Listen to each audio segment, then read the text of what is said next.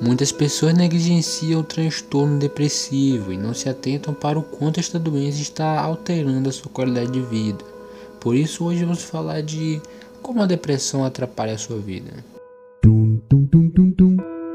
Para quem tem depressão, a indisposição é a sua maior companheira.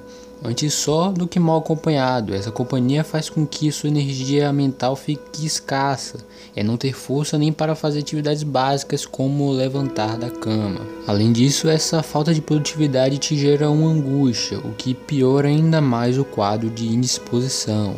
Pessoas com a saúde mental em dia têm mais chances de se curar de alguma doença como câncer.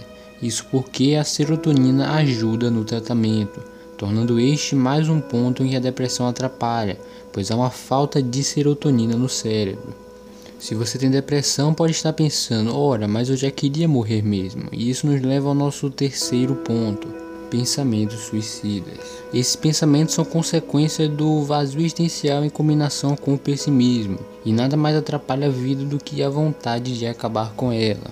Antes de encerrar o vídeo, eu gostaria de desmentir um mito.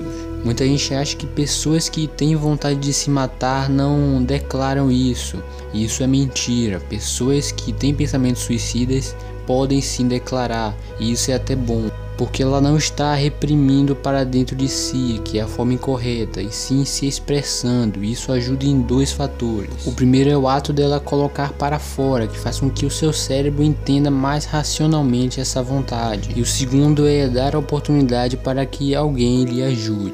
O vídeo chegou ao fim. Se você tem sintomas de depressão, procure ajuda profissional.